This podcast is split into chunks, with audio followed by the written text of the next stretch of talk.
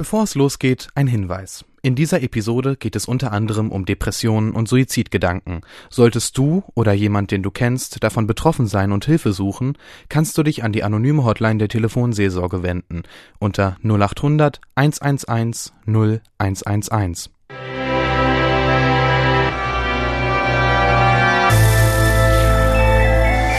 Schröder und Sumunju, der Radio 1 Podcast. Ja, die Stimmung ist großartig. Wir feiern das Leben.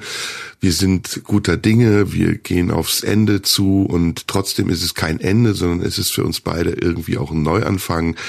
Der Mann auf der anderen Seite, der anderen Seite des Lebens, der Sexualität, des Erfolgs, des, des Wissens ist Florian Schröder, den ich zutiefst bewundere. Hallo Florian, schön, dass du da bist. Du bist so ein Schleimer. Hallo, mein Lieber. Äh, ich muss direkt loslegen Na? mit meinem Geschleime. Pass auf, bevor du, bevor du was sagst. Äh, deine letzte Sendung war spitzenmäßig. Ich möchte das auch bitte öffentlich sagen, weil ich finde, du hast es verdient. Ähm, es war wirklich, ich habe von der ersten Sekunde bis zur letzten Sekunde es total genossen, dich dabei zu sehen. Das war wie ein Befreiungsschlag, so habe ich das empfunden, wie du wirklich ans äußerste Limit gehst und einfach total durchdrehst bei einem Thema, das ich super gesetzt fand, mit einer tollen, äh, ist sie wirklich Praktikantin, also deine Mitspielerin hat mir unglaublich gut gefallen. Da stimmte jedes Detail, auch ja, das Ende, ja. wo man euch noch sprechen hört und du einfach so wieder aufstehst vom Tisch und das Spiel einfach so aufgelöst wird. Also ich war echt total begeistert. Ich war sogar ein bisschen neidisch, muss ich sagen, weil du nutzt das ja, du nutzt das richtig gut aus, diese Sendung und ich bin total gespannt, wie es weitergeht und ich wünsche dir den Grimme-Preis, den hättest du damit wirklich verdient. Ach, du bist süß. Danke. Das, das freut mich so, dass du das sagst, weil es war wirklich so die Sendung, mit der ich bisher auch am zufriedensten war. Wir müssen es mal erklären für die, die nicht wissen, worum es geht. Ähm, es war eine Sendung, ähm, meiner Sendung Schröder darf alles, kann man in der ARD-Mediathek angucken und wir haben eine, eine Selbstkritik von ARD und ZDF gemacht, die ähm, am, äh, am Anfang auch sehr ähm, ernsthaft war und dann immer weiter abdriftete. Und ich möchte gar nicht sagen, wohin. Alle, die es sehen, werden es äh, wahrscheinlich relativ schnell erkennen. Und wenn nicht, dann ähm, wird es Leute geben, die euch erklären, wohin es abdriftet. Und es hat wahnsinnig viel Spaß gemacht und äh, es ist, war richtig toll. Und ähm, ja, ich war so ganz, war so ganz bei mir und war so ganz glücklich, dass ähm, diese Sendung jetzt langsam dorthin geht und langsam in die Richtung sich entwickelt und dort ankommt, wo ich sie immer gesehen habe. Und wir haben ja auch schon drüber gesprochen, es ist immer eine Sache der Entwicklung. Es braucht Zeit, es braucht Raum und ähm, es braucht einfach auch die Geduld, bis man da hinkommt. Es ist am Anfang einfach ganz viel, ähm, was man so ausprobiert. Und ja, da war ich jetzt auch auf einem, auf einem Weg, mit dem ich ganz happy bin. Und und ja, so machen wir jetzt hoffentlich weiter. In diesem Sinne freut mich dein Lob wirklich sehr. Ja, es kommt von Herzen. Also ich habe es wirklich, ich ja. habe schon gemerkt an diesem Instagram-Film, dass dir das sehr ernst zu sein scheint, weil du hast so ein, mhm. so ein das kenne ich von dir nicht. Also du hast ein bisschen natürlich auch damit gespielt, dass es ernst sein soll, aber dann dachte ich, nee, das muss ich mir angucken. Irgendwie habe ich gespürt, dass es was Besonderes ist. Und mhm. das war dann auch so. Ähm, ich finde also ich, man muss dazu sagen, das Thema war Gebühren und ähm, öffentlich-rechtliche Sender und du hast gesagt, so jetzt ähm, werde ich zum ersten Mal, es wird ja immer behauptet, ich sei so ein Systemling und jetzt wird mal zum ersten Mal auf die draufgehauen, die mir das Geld geben. Und ich war dann erstaunt und dachte, ey, der macht das wirklich. Und wie, wie kann der das machen? Das war dann die zweite Frage. Und es, das steht natürlich auch dem Sender total gut, das zuzulassen, weil damit ja. jegliche Kritik äh, auf eine ganz andere Ebene gehoben wird und lächerlich wird auch. Ne? Du siehst genau, der ja. sitzt da in der ARD und sagt das schlimmste Zeug über die ARD und zum Teil auch wirklich also fundierte Kritik. Und mhm. ja, und das auf eine tolle, ironische Art und Weise, bei der dann am Ende nicht mehr klar ist, ob das, was du da gesagt hast, irgendwie nun ernst gemeint war oder nicht. Aber das mag ich halt auch, dass du dich da selber so auf die Schippe genommen hast. Besonders lustig die Nummer, ja. wie du dann plötzlich den Fuffi in der Hand hast. Ich sag nicht, was du machst, aber es ist sehr lustig. ist das ja, der Fuffi, das war... den ich der Frau gegeben habe im Tippi eigentlich? ich, du hast recht. Ich habe mir den, ich habe mir den markiert mit Textmarker und habe gedacht, irgendwann werde ich den noch mal benutzen können. Und dann dafür war es genau das Richtige, um den zu benutzen. Genau dafür. nee, also wirklich Aber, Gratulation. Ich habe äh, zufällig Frank Plasberg noch getroffen, ein paar Tage später mhm. in Bremen und habe mhm. ihm das auch noch mal gesagt. Also wirklich Gratulation auch nicht nur an dich, sondern auch an das Team, weil das, das scheint ja eine schöne Atmosphäre zu sein, die ihr da auch gerade habt. Ja, absolut. Und das ist natürlich auf, auch auf, um es, ich will gar nicht zu sehr auf eine Metaebene gehen oder über die eigene Arbeit sprechen, aber es ist natürlich auch wirklich genau das, worum es ging, nämlich zu sagen, ähm, dieses ganze Getue, ähm, öffentlich-rechtlich, alles, alles scheiße und so. Und das kommt immer von den gleichen Leuten, aber mal das wirklich selber zu machen und zu sagen, weißt du, öffentlich-rechtlich heißt halt auch einfach, dass man sich da hinsetzen kann und auch über die öffentlich-rechtlichen reden kann. Und zwar fundierte Kritik ähm, auch mit einer Satire und einem Abdriften zu, ver, zu verknüpfen und da wirklich die anarchische Freiheit zu haben, auch das ist öffentlich-rechtlich. Und es ist eben nicht so, dass man nichts sagen darf und dass äh, einem das verboten wird und dass man zensiert wird in dem Moment, wo es ums eigene Haus geht, sondern da geht's erst los. Und das ist, da bin ich echt dankbar, dass der Sender mir tatsächlich äh, diese Beinfreiheit gibt und dieser Titel Schröder darf alles an dieser Stelle auch ernst genommen wird. Das finde ich wirklich toll und das weiß ich zu schätzen, weil natürlich gibt's immer Leute, die sind Bedenkenträger und die wollen hier nicht und dort nicht. Und das ist hier nicht so, sondern es ist wirklich eine Atmosphäre der absoluten Freiheit, in der jede Sendung ganz anders aussehen darf und auch soll und wo sowas auch dazugehört. Und das, finde ich, ist das überzeugendste Argument für den öffentlich-rechtlichen Rundfunk, dass genau sowas innerhalb dieses Systems über das System möglich ist. Hm. Wie war die Quote? Die Quote war sehr gut. Ähm, wir senden ja da spät abends um Viertel nach zwölf und ähm, wir haben sogar noch ein bisschen aufgebaut, wie man so sagt, im, im Linearen. Äh, die vor uns lief, lief die Tagesschau und davor Reschke Fernsehen und ähm, wir haben sogar eine bessere Quote als die Tagesschau vorher. Und dann, äh, sagen wir mal, um die Zeit linear noch aufzubauen, ist schon eine Herausforderung, weil natürlich sehr viele Leute ins Bett gehen mit jeder Minute, die man länger sendet. Und deswegen war das, äh, war das sehr erfolgreich. Was jetzt in der Mediathek los ist, weiß ich noch nicht. Da habe ich noch keine Zahlen. Deswegen guckt gerne in der Mediathek Hypothek, das ist ja das, die, die entscheidende Währung, mit der heute bezahlt wird. Hm. War ja auch fesselnd. So, ich habe zwei Schön. Themenvorschläge heute mitgebracht, weil Bitte. ich letztes Mal nichts hatte. Und ich mhm. gehe direkt in die Vollen. Du kannst es dir aussuchen. Dummheit oder Depression? Oh, zwei sehr spannende Themen. Ähm, ich hm. würde dann über ähm, lass uns doch vielleicht mit der äh, mit dem Thema Depression anfangen. Und vielleicht oh. können wir oh. danach noch ein bisschen über Dummheit reden, weil ich den Eindruck habe, Dummheit könnte das leichtere der beiden Themen sein. Aber es kommt natürlich darauf an, was du dazu vorbereitet hast. Kann man auch verbinden, ist Dummheit die Voraussetzung für Depression. Ähm, oder die Folge von Depression. Aber wir können, also ich, ich verrate dir, wenn wir Dummheit machen, machen wir dann gerne gegen Ende, ähm, möchte ich es auch gerne mit etwas verbinden, mit so einer Art mhm. Chartshow. Ähm, und wenn wir es uns trauen, aber das musst du mitentscheiden, würde ich auch gerne über dumme Kollegen mit dir sprechen und sie sogar namentlich nennen. Okay. Willst du, also ich höre, ich höre raus, du willst doch lieber mit Dummheit anfangen. Nee, nee, nee, also es ist alles noch unter Vorbehalt. Ähm, wir müssen auch keine Namen nennen, wir können es auch verklausulieren. Wir können auch weitergehen, wir können auch sagen, dumme Kollegen, die wir hassen. Ja, das können wir auch noch machen. Aber dann in so einer Art Chartshow, wir fangen an bei 10 und gehen dann hoch bis zu 1 und mal gucken, ob wir uns trauen, lass uns dann wirklich Mission anfangen, wobei ich Angst habe, dass es dann sehr schwierig zur Dummheit zu kommen. Aber wir lassen uns drauf ein, von meiner Seite aus gerne. Genau. Okay, dann schieß doch mal los. Was, warum das Thema, wieso Depression und was ist äh, dein, dein Zugang zu diesem Thema? Mein Zugang zu diesem Thema ist aus ähm, mehreren unterschiedlichen Positionen entstanden und Erfahrungen und Gedanken und Erinnerungen auch. Also ein Anlass ist natürlich der November. Heute ist es grau, es regnet und viele Menschen leiden sehr unter diesem Wetter und unter diesem Zustand, der sich daraus entwickelt. Nämlich so ein bisschen eingeschnürt zu sein, nicht die Leichtigkeit des Sommers oder des Frühlings zu haben, sondern die, die schon ankommende, drohende Schwere des Winters zu spüren. Ähm, der zweite Aspekt, der mir dann in Erinnerung ähm, nochmal gekommen ist, ist, dass du mal gesagt hast, dass du ein sehr ängstlicher Mensch bist und viele Ängste hattest und hast. Und Angst und Depression, das geht ja einher ähm, das war so für mich der Verbindungspunkt zu dir. Und ich dachte, ah, vielleicht ist das ein Thema, über das man sprechen kann. Der dritte Punkt, ich habe gesagt, es sind zahlreiche, war, dass wir auch hier einmal erwähnt haben, dass viele Künstler mittlerweile das ausschlachten, ihre Depression. Und ob das auch was Inflationäres hat und dadurch der Begriff Depression an Wert verliert, dass viele Menschen recht schnell meinen, eine Depression zu haben, sie aber verwechseln mit depressiven Zuständen oder es umbenennen in Burnout und in Wirklichkeit vielleicht sogar eine manifeste Depression haben. Also der, der immer noch befangene Umgang mit diesem Begriff Depression, sei es jetzt als Krankheit oder als Zustand. Und dann mhm. gibt's eben noch viele andere Dinge, ähm, die mit reinspielen, die Depression, die wir gerade gesellschaftlich erleben, ähm, die ja in allem so ein bisschen mitschwingt, der Fatalismus, das aus der Corona-Krise entstandene Misstrauen in die Regierung. Also vieles spielt mit rein und deswegen wollte ich dir einfach mal vorschlagen, über Depression zu sprechen und dich zu fragen, welche Be Verbindungen du zu diesem Begriff hast.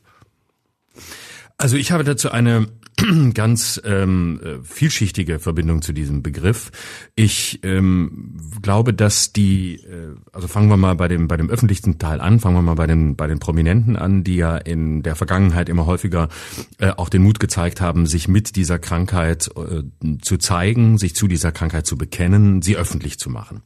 Und äh, das finde ich sehr gut, das finde ich auch sehr wichtig, weil ich auch glaube, Depression ist ein Begriff, der äh, noch immer sehr tabuisiert ist, äh, vor dem viele Menschen zu Recht Angst haben, äh, den auch viele Menschen nicht so richtig greifen können, sofern sie nicht selbst Erfahrungen damit haben oder mit Menschen Erfahrungen haben, die vielleicht Depressionen hatten oder haben. Insofern finde ich das zunächst sehr gut und respektiere das bei jedem Prominenten, der sich dazu bekennt.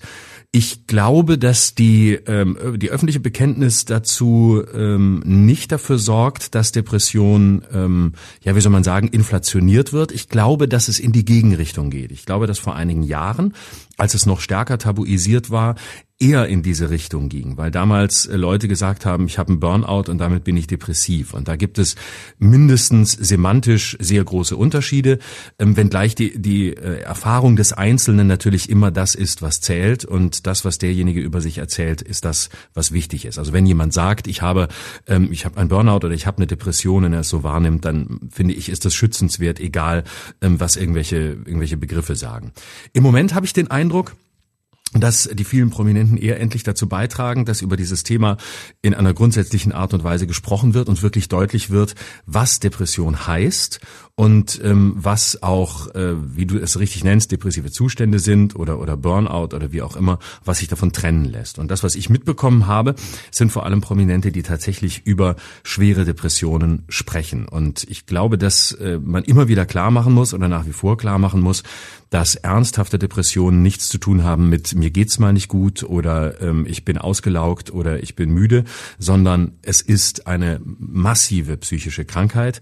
Ich kann von mir selbst sagen, dass ich äh, das Glück habe, nie bislang ähm, depressive Zustände und auch keine Depressionen gehabt zu haben, aber ich habe, und das ist der persönlichere Teil, in meinem äh, privaten Umfeld immer wieder Menschen gehabt, die schwere Depressionen hatten, beziehungsweise auch diese Diagnose bekommen haben. Und ähm, es gibt ja auch in der in der Psychologie in den äh, bei den Depressionen drei Einstufungen: leichte, mittlere und und schwere Depressionen. Und ähm, wirklich depressive Zustände mitzuerleben, direkt mitzuerleben, direkt zu sehen, zu spüren, ist eine unfassbare Belastung auch für das Umfeld, weil es eine eine eine Trauer ist und eine eine Dunkelheit, die man so, wenn man das nicht hatte, ähm, selbst überhaupt nicht fühlen kann. Man kann es sehen, man kann versuchen, dem in Respekt zu begegnen, aber man ist als Laie auch unfassbar hilflos in solchen Situationen, wenn man das erlebt, weil man sieht, wie ein Mensch ja fast wie unrettbar scheint für einen selbst in diesem Moment, ähm, weil es der völlige Rückzug ist, weil es die völlige, die völlige Leere, das völlige Dunkel sein muss. Ich beschreibe das in Begriffen äh, als jemand, der es gesehen hat, nicht als jemand, der sich anmaßt, es zu beschreiben mit Begriffen dessen, der es erlebt. Aber deswegen glaube ich, ist die ist die, die, die Größe und die Wichtigkeit dieses Themas und auch die, die, äh, die Breite in der Bevölkerung, die von diesem Thema betroffen ist, ähm, noch gar nicht richtig, noch gar nicht richtig verstanden. Und wir sind langsam auf einem Weg dahin, auch weil Prominente sich trauen, dazu zu stehen und darüber zu sprechen. Mhm. Ja, du hast das, glaube ich, als Kritik aufgefasst, was ich gesagt habe.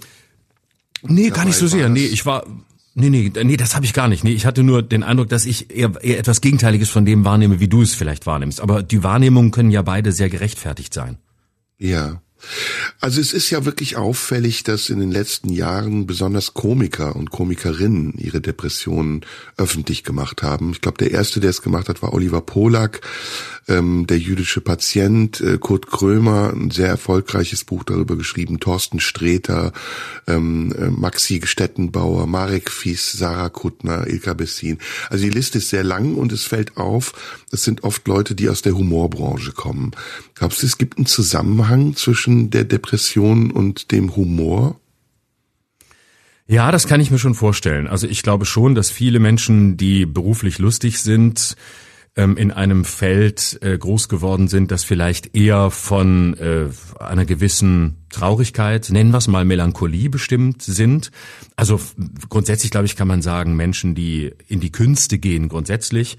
Und Humoristen sind meistens Menschen, die in irgendeiner Form eine Außenseiterposition hatten und nicht zur Masse gehörten und nicht zu denen gehörten, in, die man in der Jugend vielleicht die Peer Group nannte. Das, glaube ich, kann man schon sagen, weil das ist vielleicht auch die Voraussetzung dafür, dass man überhaupt einen Blick für Komik in sich entdecken kann, dass man das Schräge, das ähm, Widersprechende, das, das Traurige, das ähm, die Lücke sieht und eben nicht das Beständige und das, ähm, das Konsequente. Ne? Wir leben ja alle von Brüchen und um diese Brüche wahrzunehmen, muss man vielleicht auch in sich selbst Brüche haben oder Brüche erlebt haben. Das ist nun zunächst noch nichts, was äh, in die Nähe der Depression kommt. Das ist, glaube ich, eine allgemeine Diagnose. Aber ähm, dass vieles auch bei, bei Komikern sehr wahrscheinlich geprägt war von ähm, Zuständen, die unvollständig waren, die mangelhaft waren, die Trauer hervorgerufen haben, Wut oder andere Emotionen, das glaube ich auf jeden Fall. Und ich kann mir gut vorstellen, dass eine gewisse Nähe auch zur Trauer, zur Melancholie und entsprechend auch zur Depression im sogenannten komischen Geschäft durchaus äh, gegeben ist. Also es gibt ja dieses Klischee auch vom traurigen Clown, das ist zwar ein bisschen abgegriffen, aber ganz falsch ist es nicht. Also ich kenne von mir, ähm, wie gesagt, ich habe das Glück davon weit weg zu sein von von dem von der Pathologie, Pathologie der Depression, aber eine gewisse Einsamkeit, Traurigkeit, Sinnlosigkeit, das kennt glaube ich jeder Künstler und es ist bis zu einem gewissen Punkt ja auch produktiv produktiv. Und die Frage ist, äh, bis an, bis an welchen, bis an welchen Punkt und wo kann es, kann es kippen? Und insofern würde ich das schon sagen. Ich würde aber, wenn ich noch einen Satz sagen darf, auch ähm, noch eine andere Beobachtung deutlich machen. Ich glaube, dass die, die Komik oder die Kunst auch ein Bereich ist, in dem es möglich ist, das zu äußern, zu sagen, dass es diese dunkle Seite gibt und damit auch gewisse ähm, Sympathien zu bekommen und zugleich ähm, in der Aufklärungsarbeit etwas zu leisten. Ich glaube, dass es in anderen Bereichen dieses Phänomen vielleicht genauso stark gibt, aber das Tabu ist größer. Im Fußball zum Beispiel ähm, ist es ein Thema, was auch da ist, wo man aber nur davon mitbekommt, wenn beispielsweise äh, Menschen äh, sich dann dann suizidieren. Oder ich weiß zum Beispiel sehr konkret von Sebastian Deißler, der ja aus Lörrach kommt und der lange Zeit auch in Lörrach gelebt hat, mit dem ich in die Schule gegangen bin. Er war in meiner Parallelklasse, ähm, der später ähm, sehr depressiv war. Und ich weiß noch, dass der äh, damals in Lörrach nicht weit ähm, von der Wohnung von Verwandten von mir entfernt gewohnt hat. Und ähm, man dachte dann immer, da ist alles dunkel den ganzen Tag und ähm, man wusste, dass er depressiv ist und äh, dass er, äh, dass es ihm sehr schlecht geht, weil äh, er einfach kein Licht mehr, auch kein Tageslicht mehr an sich heranlässt, was übrigens bei vielen Depressiven der Fall ist. Ich glaube zum Beispiel, dass im, im Fußball einfach ähm, viele auch Angst davor haben, sich zu outen, weil sie die Angst haben, dass das eben als äh, Luschenhaftigkeit oder als Schwäche ausgelegt wird. Und als Künstler, glaube ich, hat man da nochmal eine andere Freiheit, weil man spürt, äh, die, die eigene Fanbase wird sehr wahrscheinlich oder hoffentlich mit dem gebührenden Respekt umgehen, wenn ich das der Öffentlichkeit erzähle oder sie daran teilhaben lasse. Ja, das ist alles mh, allgemein, was du sagst, und das ist auch richtig. Aber wie ist das bei dir? Also du sagst, du kennst das nicht äh, als Krankheit, aber du, du kennst es von anderen Leuten und du kennst die Umstände, die dazu führen können, dass man depressiv wird oder eine Depression entwickelt. Glaubst mhm. du, das Komischsein ist eine Reaktion auf die Depression und ein Versuch einer Verarbeitung auf einer anderen Ebene oder glaubst du, die Depression entsteht durch das Komischsein und ist eine Reaktion auf das Komischsein? Ich glaube, das kann in beide Richtungen gehen. Ich glaube, beides ist möglich. Ähm, ich kann mir gut vorstellen, dass es für viele ein Befreiungsschlag ist, in die Komik zu gehen, um ähm, den, den dunklen Zuständen zu entweichen um Menschen glücklich zu machen und äh, vielleicht auch die Hoffnung darin besteht, dass man vom Glück der Menschen über die Komik, die man verbreitet, vielleicht selbst auch etwas von dieser Leichtigkeit in sich entdecken kann, die man für andere oder für ein Publikum oder für ein Außen offensichtlich hat. Ob das gelingt oder nicht, ist die andere Frage. Also den Weg halte ich für ziemlich äh, wahrscheinlich, ähm, dass es zunächst ein Versuch der Befreiung ist. Aber natürlich gibt's, mag es auch sein, dass das äh, oder gibt es sicher den Weg, dass es umgekehrt entsteht, dass jemand in der Öffentlichkeit ist, sehr viel Erfolg hat und ähm, dann irgendwann eine eine Depression entwickelt, vielleicht auch aus äh, seinem Beruf heraus. Aber ich glaube nicht, dass dann die Ursache die Tatsache ist, dass man komisch ist oder Komiker ist. Ich glaube, die Ursachen liegen dann meist tiefer und waren schon vorher da, zeigen sich dann vielleicht erst in einer bestimmten Konstellation. Also ohne dass ich dir jetzt irgendwie eine Depression einreden will, das ist gar nicht meine Absicht und das würde ich auch nicht schaffen. Ähm, aber wie ist das bei dir? Also du bist im Moment äh, ja in einer sehr euphorischen Phase ähm, und du hast sehr viel Erfolg, du bist viel unterwegs, du bekommst hoffentlich viel Zuspruch. Ähm, wie sind die Momente danach? Wie gibt es da Momente der Einsamkeit oder des Zusammenbruchs oder des Zweifels? Gibt es da Ängste, die auftauchen oder wird man in irgendeiner Form abhängig von diesem Endorphinzustand? Na, ich glaube, dass es heute nicht mehr so ist. Also heute denke ich, habe ich ähm, genug äh, Resilienz, um mal dieses Modewort zu benutzen, um in meiner Situation sehr hoffentlich sehr gut und sehr gesund und sehr wach und sehr klar ähm, mit dem umzugehen, was passiert. Ähm, also wie gesagt, ich bin frei von von allen depressiven Zügen bislang zum Glück gewesen, aber was ich von früher kenne, ähm, sind schon äh, sehr äh, Zustände großer großer Traurigkeit oder großer Sinnlosigkeit ähm, und großer Ausweglosigkeit. Das war aber tatsächlich vor allem in meiner Jugend prägend. Also bevor das alles anfing, das war auch zum Teil prägend, als ich in meinem Berufsleben große Brüche erlebt habe. Ich habe ja auch mir viel kaputt gemacht in den ersten Jahren, weil ich in einer bestimmten Art aufgetreten bin und sehr sehr arrogant zum Teil war und sehr herablassend, was natürlich auch eine was natürlich auch die Folge meiner Jugend war. Insofern kenne ich diese Zustände, aber ich würde im Nachhinein sagen, es war nie wieder so schlimm, wie es wie es in der Schule war zum Beispiel, ähm, wo ich wirklich äh, tiefste Ängste hatte, in die Schule zu gehen, auf, aufgrund meiner meines meines Dickseins, meines Außenseitertums, meiner ähm, Unmöglichkeit, mich mich in in eine Gruppe zu integrieren oder in eine eine Klassenstruktur zu integrieren, wo ich einfach Angst hatte, weil ich die anderen als viel kraftvoller und überlegener wahrgenommen hatte. Aber das war die Phase, wo ich auch keine Möglichkeit hatte, mich dem zur Wehr zu setzen, durch nichts, weder körperlich noch durch andere äh, Talente. Ich war damals noch, ich hatte den Humor noch nicht entdeckt. Ich war einfach ähm, dem völlig ausgeliefert, wie so ein, wie so jemand, der einfach gar keine, gar keine Kräfte hat, damit umzugehen. Und das waren so für mich die schlimmsten Zeiten. Und da war ich auch, da habe ich gedacht, was soll denn aus dir werden? Du wirst ja nie irgendwie mal Teil von irgendwas sein und du wirst immer der Außenseiter sein und du wirst immer der sein, über den alle lachen.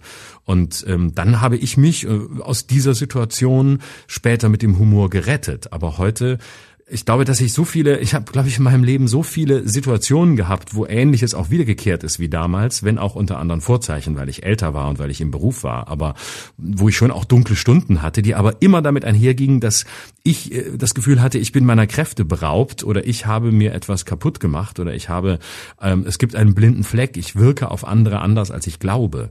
Ähm, und da, glaube ich, bin ich heute ein ganzes Stück, ein ganzes Stück weiter. Deswegen ähm, bin ich auch heute nicht mehr in so einer Position zu sagen, ähm, äh, jetzt, äh, Freunde, hallo, hier bin ich und jetzt zeige ich euch mal wie geil ich bin. Die Phasen habe ich zum Glück hinter mir. Heute sehe ich das alles mit einer anderen, äh, mit einer anderen äh, Ruhe, würde ich sagen. Letzte Frage. Ähm, wenn man sagen könnte, Angst ist der Motor auch von Depressionen, würdest du sagen, du bist heute angstfreier? Und ja, deswegen auch geschützter vor Depressionen? Ja, auf jeden Fall. Also ob ich davor geschützt bin, weiß weiß ich nicht, weil ich weil die weil die Ursachen für Depressionen, glaube ich, ganz ähm, ganz vielfältig sind und da gibt es glaube ich sehr viele unterschiedliche Gründe, die man sehr individuell angucken muss, um den um den jeweiligen Ursachen gerecht zu werden. Ähm, ich empfinde heute eine größere Angstfreiheit als denn je. Das stimmt. Das heißt nicht, dass ich zwangsläufig blind bin und jetzt ins Risiko laufe und einfach denke, ähm, ich muss vor nichts mehr Angst haben. Im Gegenteil. Aber ich war früher sehr viel ähm, sehr viel gehemmter, gehemmter durch, durch Ängste und durch, ähm, ja, in einer gewissen Hinsicht auch, auch ähm, äh, feiger und zurückgezogener und komischerweise aber auch irgendwie ähm, in meiner Arbeit oft trotz der Angst dann wieder aggressiver. Also das ist ähm, also nicht körperlich, sondern in dem, was ich dann, was ich dann aber mich getraut habe. Also es war so schräg. Und ich, ich glaube, heute ist das alles in einem anderen Einklang als als früher. Und das das schützt, glaube ich, in in verschiedene Richtungen, sowohl vor irgendwelchen äh, Höhenflügen, aber auch ähm, vor vor so vor so Abstürzen stürzen in, in, in Angstzustände. Aber man, man muss es natürlich, man muss ab einem gewissen Moment, und das ist, glaube ich, ganz allgemein gesprochen das Schwierigste, ähm, man muss es anerkennen, dass man ähm, in einer gewissen Hinsicht eine Disposition hat, warum auch immer. Und äh, ich glaube, das Entscheidende ist auch, sich Hilfe zu suchen. Und ähm, das ist vielleicht auch noch ein Aspekt. Ich rede jetzt sehr viel, bitte brems mich, wenn es zu viel ist. Aber ähm, ich glaube, man muss, man muss, egal was man, äh, welche, welche psychische Krankheit man hat, ob man glaubt, dass man sie hat oder ob man sie hat, ist völlig egal.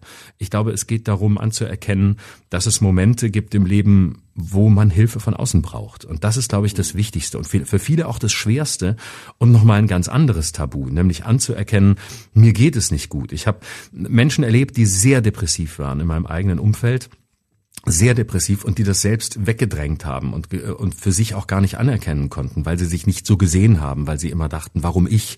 Mir geht's doch gut, ich habe doch keinen Grund, depressiv zu sein. Anderen geht's viel schlechter als mir.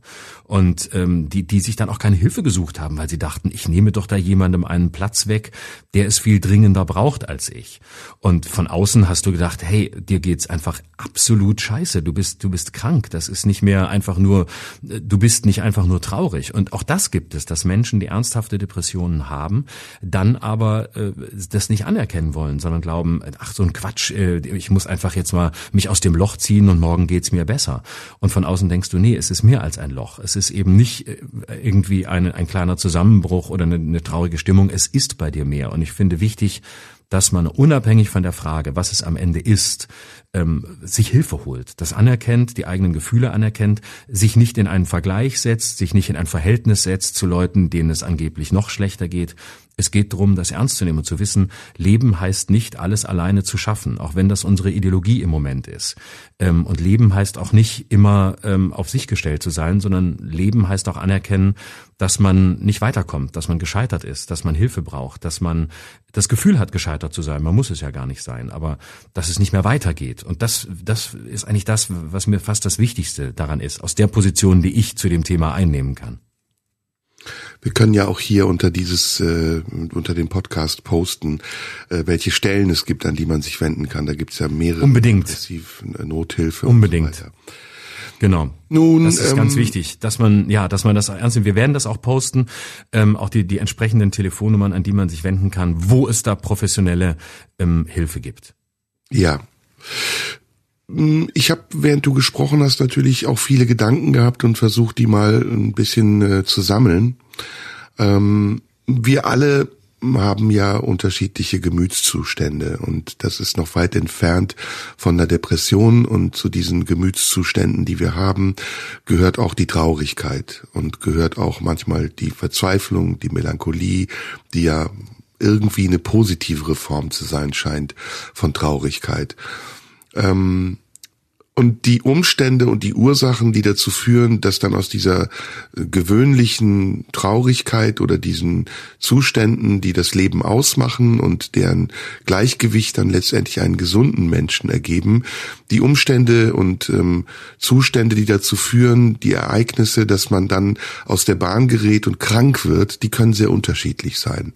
Und ähm, die können auch sehr unterschiedliche Auswirkungen haben. Das kann der Tod sein eines Freundes, eines nahen Verwandten, der eigene Tod, eine Diagnose, dass man vielleicht irgendwann sterben wird.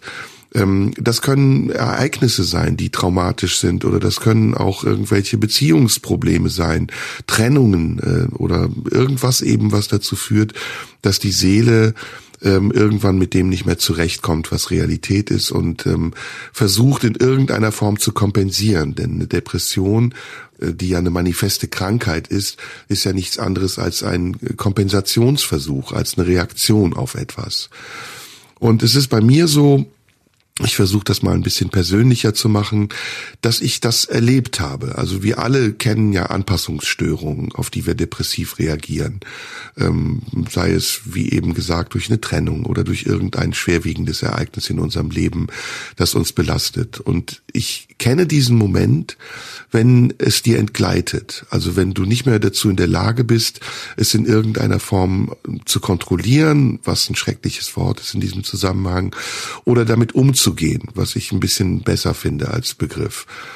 Ähm, und dieser Zustand, wenn du plötzlich merkst, wie bei einer anderen Krankheit auch, da ist irgendetwas, ein Organ oder eben mein Geist, der nicht mehr, der nicht mehr gesund ist, der in irgendeiner Form ähm, tangiert ist oder beeinträchtigt ist, dieser Zustand ist ein sehr beängstigender Zustand. Und die, die schon vorhandenen Ängste, die wir als Menschen auch brauchen, die, die da sind, um uns in der Regel auch vor Dingen zu schützen und unsere Aufmerksamkeit auf Gefahren zu lenken, die, die gehen dann plötzlich einher mit einem Zustand tiefster Dunkelheit, und vermehren sich und sind plötzlich sehr ähm, sehr unberechenbar und kaum noch einzufangen. Die Ängste fangen an zu schwirren und sich zu drehen und äh, potenzieren sich und werden auch ein bisschen wahllos und ziellos. Und dieser Zustand dieser Machtlosigkeit vor sich selbst, so würde ich die Depression vielleicht auch mal nennen, dieser Zustand der Machtlosigkeit vor sich selbst und das in sich hinein sich verstecken und über die, die, die Decke über den Kopf ziehen, während man das Gefühl hat, alles über einem bricht zusammen, ist ja ein fundamentaler ähm, fundamentaler Lebensmoment, in dem sich alles, was man vorher in der vermeintlichen Normalität des Lebens gar nicht wahrgenommen hat, zu einem un erreichbaren Wert verändert, nämlich ähm, wieder glücklich sein zu können oder einfach rauszuschauen aus dem Fenster und die Gegebenheit des Normalen als etwas ähm, Wunderbares zu erkennen. Und ähm, ich glaube, deswegen habe ich eben auch den großen Bogen geschlagen zur Allgemeinheit, ähm, und der politischen Situation, in der wir sind, dass wir gerade im Augenblick eine Zeit haben, auch eine Jahreszeit haben, in der die ohnehin schon vorhandene Affinität, Affinität zu einer Depression recht leicht entfacht werden kann, weil wir in, gerade in einer sehr angstbestimmten und von Angst getriebenen Situation leben, weil um uns herum wirklich gravierende Konflikte sind, die uns unmittelbar bedrohen und weil wir um uns herum auf den Straßen, in den Städten, in den Nachrichten, im Internet feststellen, dass der Umgang der Menschen miteinander immer unversöhnlicher und martialischer wird und dass in all diesen Aggressionen und der Wut, die die Menschen dort auf die Straße tragen, auch etwas sehr Bedrohliches ist und ähm, das wiederum dazu führt, dass man sich isoliert, um sich davor zu schützen und äh, ein bisschen gefeit zu sein gegen diese sehr ähm, sehr massiven Eindrücke, die da von außen auf einen niederprasseln. Also alles in allem ähm, will ich damit sagen, ist äh, das Wort Depression und der Umgang mit der Depression im Augenblick, glaube ich, was sehr Zentrales. Und die Frage danach, wie nicht nur wir, wie wir nicht nur mit uns selbst und in unseren depressiven Momenten mit den Depressionen umgehen, ist entscheidend, sondern auch die Frage, wie wir als Gesellschaft mit einer Depression umgehen. Einer gesellschaftlichen Depression, die vielleicht eben auch daraus entstanden ist, dass wir in den letzten drei Jahren ja auch wirklich in einer Art Ausnahmezustand waren, aus dem wir irgendwie nicht so recht wieder rauskommen wollen. Kannst du nachvollziehen, mhm. was ich damit meine? Ja. Ja, ja, absolut. Also ich glaube, die, die gesellschaftliche Diagnose, wenn man es mal so vom individualpsychologischen wegnimmt, ähm, geht in, in eine ähnliche Richtung. Also ich denke schon, dass wir spätestens seit Corona ähm, und seitdem eigentlich die ganze Zeit in einem permanenten Alarmzustand leben. Also Corona war so der größte Einschnitt, dann kam der Ukraine-Krieg, jetzt kommt Israel dazu ähm, und es ist seitdem ähm, und jetzt spreche ich sehr aus meinem Gefühl, so eine Wahrnehmung, die Welt kommt nicht mehr zur Ruhe. Und natürlich gab es immer Krisen und natürlich hat man immer in dem Moment, in dem die Krise da ist, das Gefühl, die ist krasser als alles, was wir zuvor erlebt haben. Und äh, so schlimm war es nie. Aber was ich schon sagen würde, ist, dass es früher stärker so war, dass ähm, man das Gefühl hatte, jetzt ist, ist irgendwie eine Krisenphase, dann äh, gab es wieder eine Entspannungsphase, man dachte wieder, okay, die Welt geht doch nicht unter und äh, dann gab es auch wieder krisenhafte Phasen. Aber im Moment ist es, ja, ich würde es wirklich sagen, du hast recht, Ausnahmezustand, so ein, so ein Alarmzustand, ähm, der auch für eine massive Militarisierung, nicht nur, nicht nur politisch weltweit, sondern auch ähm, im Diskurs hervorgebracht hat, nämlich äh, dass man versucht, äh, sich selbst zu schützen, seine eigene Meinung zu schützen, sie damit über andere stellt. Und das hat sicher zu einer zu einer Verhärtungstendenz äh, geführt, in der ähm, Vernichtung offensichtlich oft für einzelne Leute wichtiger ist als das Anerkennen, dass es andere Menschen gibt, die andere Meinungen haben oder die andere Positionen vertreten. Und das ist, das, das hat tiefenpsychologische Auswirkungen, das glaube ich auch. Und langsam stellen wir die auch fest. Und es ist natürlich ein Thema, was die Angst triggert, nämlich es wirkt ja alles wie seit Corona wie ein ungeheurer Kontrollverlust. Und ähm, das ist ja nun mal auch die Ursache der Angst, ne? wenn man das Gefühl hat, man hat keine keine Kontrolle mehr und Kontrolle klingt so klingt oft so so negativ, aber es ist ja sehr positiv. Wenn man von Selbstkontrolle spricht, das ist ja sehr richtig. Wenn wir keine Selbstkontrolle haben, dann ähm, würden wir keine Ahnung vor die Tür gehen und vors Auto laufen. Aber in Momenten, in denen man das Gefühl hat, es ist der ultimative Kontrollverlust und der war mit Corona sicher da, ein unsichtbares Virus, das sich weltweit in einer unfassbaren Geschwindigkeit verbreitet, das ist ein Kontrollverlust. Verlust. Auch die Situation eines, eines Krieges um uns herum in Europa ist, auch wenn wir davon nicht unmittelbar betroffen sind, das Gefühl eines Kontrollverlusts, nämlich das Gefühl, wann könnte es hier so weit sein? Und diese Krisen, diese Dauerkrisen und auch der Alarmismus, der von interessierten Kreisen betrieben wird, kann ähm, mindestens für den Kontrollverlust sorgen und natürlich auch dafür, dass eine, dass eine Gesellschaft sich, ich weiß nicht, ob ich sagen würde, dass sie depressiv wird, aber in einer gewissen Hinsicht sich in sich selbst zurückzieht, sich, sich stillstellt. Ähm, man merkt es vielleicht an Leuten, die mir in letzter Zeit immer häufiger begegnen, die sagen, ähm, nee, ich sag dazu nichts. Ich sage zu bestimmten Themen nichts. Und ich will da, und zwar nicht öffentlich, sondern auch so im Gespräch. Nee, bei so bestimmten Oder ich gucke keine Nachrichten mehr. Ganz genau. Das sind, das sind tatsächlich, das sind tatsächlich Momente, wo ich sagen würde, nicht pathologisch und nicht individualpsychologisch, aber auf einer gesellschaftlichen Ebene hat das, hat das so depressive Züge. Ich ziehe mich zurück in eine Dunkelheit und will davon nichts mehr mitkriegen. Und das finde ich wirklich bedenklich.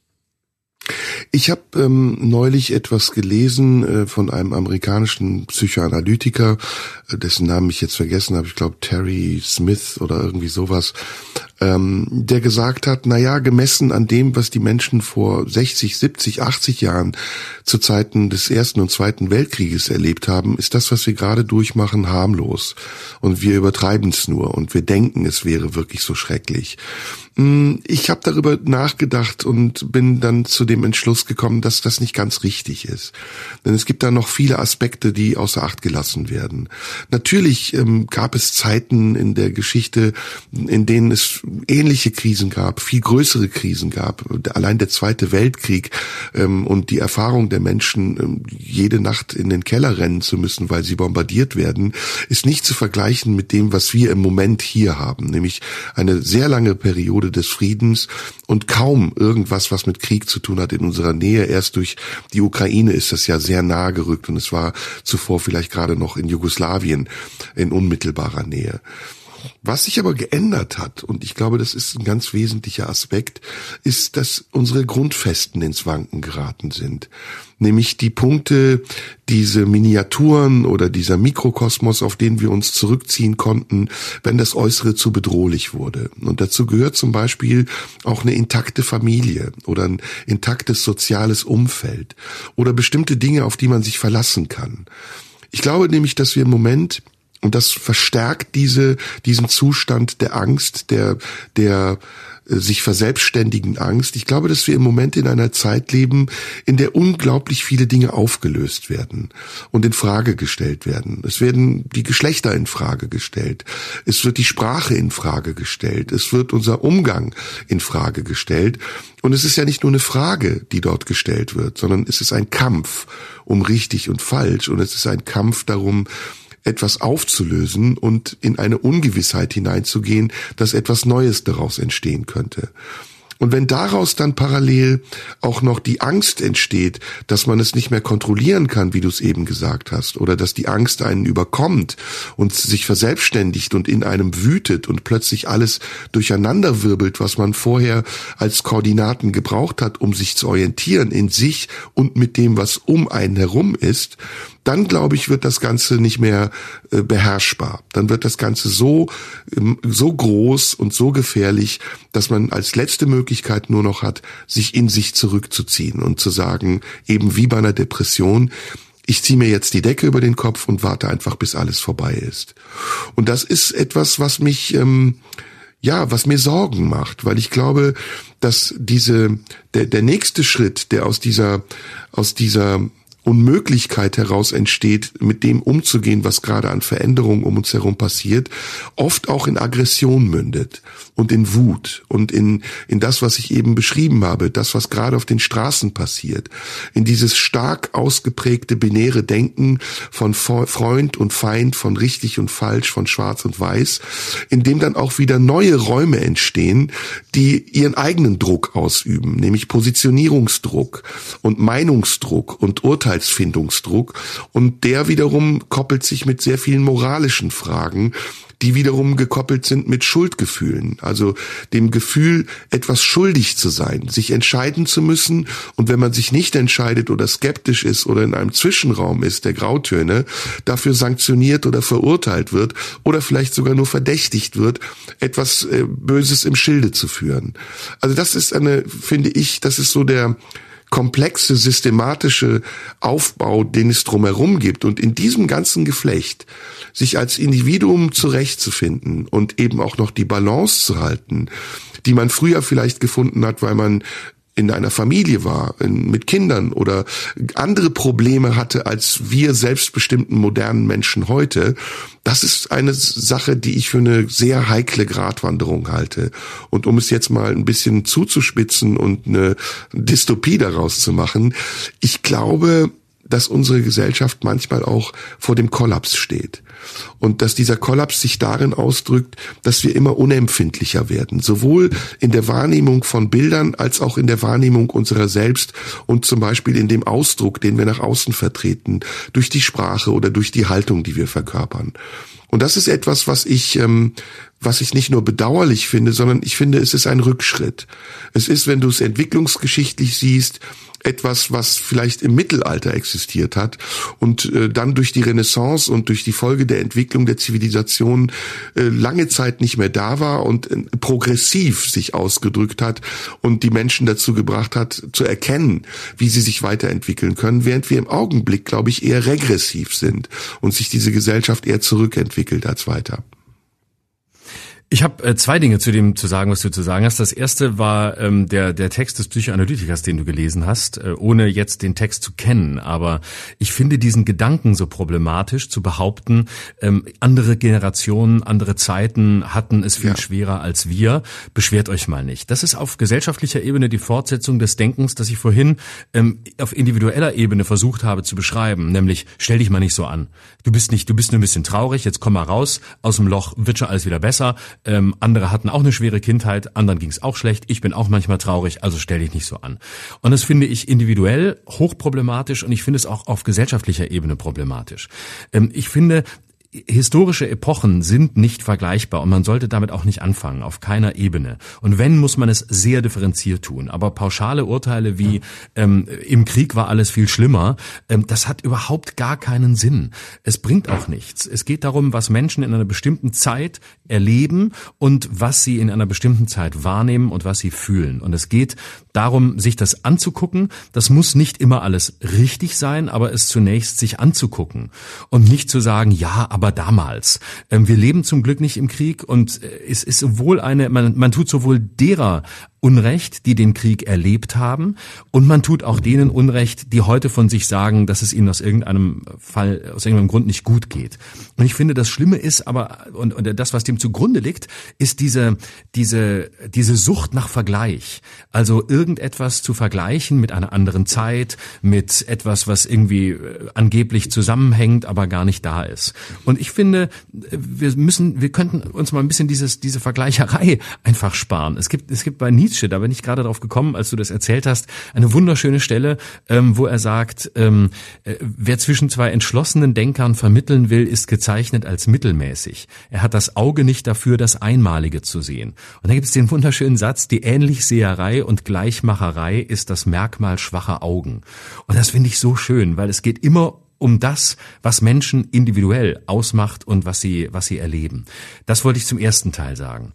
Und das zweite ist, ähm, also ich glaube tatsächlich, dass ein Grund für die, für die, äh, auch für die, für die Ängstlichkeit unserer Zeit und für die vielleicht manchmal äh, semi-depressiven oder mindestens ähm, sich zurückziehenden Seiten unserer Zeit dass eine Ursache wesentlich ist, ähm, dass äh, tatsächlich einfach gerade eine Phase ist, wo sehr viel von sehr vielen Seiten gleichzeitig in Frage steht. Und ich habe vorhin über die über Corona und Krieg gesprochen, aber natürlich fallen auch Dinge rein, wie ähm, dass dass sehr vieles ähm, eben fluider wird, was ich tendenziell sehr positiv sehe, aber ähm, was ich du auf der anderen Seite sehr gut nachvollziehen kann, dass es eben Angst macht. Also das genau, was du sagst, dass äh, binäre Geschlechtergrenzen sich auflösen, dass entsprechend auch die Grenzen der der Sprache sich auflösen, dass ähm, ja viel, viel wir, wir leben in so einer Zeit, in der einfach sehr viel sehr viel durchlässig wird oder Durchlässigkeit gefordert wird. Natürlich stehen wir auch vor dem Problem, dass diejenigen, die die Durchlässigkeit fördern, sie häufig selbst nicht mitbringen, sondern das Gegenteil dessen tun, was sie fordern. Aber ähm, dadurch steht viel in Frage. Und das macht denen, die bis dahin gelebt haben, die mit einem Selbstverständnis gelebt haben, die sich in den bisher geltenden Strukturen sicher gefühlt haben, das macht die unsicher. Und ähm, egal wie man dazu steht, diese Unsicherheit gilt es natürlich in irgendeiner Form auch in ein Gefäß zu füllen, in dem mindestens diese Unsicherheit zunächst anerkannt wird. Man kann sie dann immer noch versuchen zu ändern, aber ähm, das ist ein, das ist ganz klar eine Diagnose dieser Zeit. Und wenn sich das, wenn sich diese Verunsicherung radikalisiert und zuspitzt und ähm, in Härte und Wut umschlägt, dann sind wir an dem Moment, ähm, wo es problematisch wird. Hm. Ja, das finde ich alles ähm, sehr spannend und äh, ich glaube, damit haben wir auch viel erzählt schon dazu, obwohl wir natürlich auch noch vieles ähm, rausgelassen haben. Wir sind keine Fachleute. Es gibt sehr viele unterschiedliche Formen von Depressionen, das muss man dazu sagen die neurotischen Depressionen, die somatischen, es gibt die Wochenbettdepressionen, die klimakterischen. Also da müsste man sehr umfangreich drüber sprechen, um auch ein äh, umfassendes Bild über das, was Depression ist, nämlich eine Krankheit, zu erläutern und zu erklären. Aber ich finde, der Aspekt, den wir hier beleuchtet haben, nämlich die Frage danach, ob wir als Gesellschaft am Rande einer Depression stehen oder schon mittendrin sind und äh, ob wir als Künstler auch Teil dieser Depression sind oder die Depression Teil unserer Kunst wird und vielleicht sogar werden muss. Das finde ich ist eine sehr spannende Frage, auf die wir hoffentlich ein paar Antworten gegeben haben.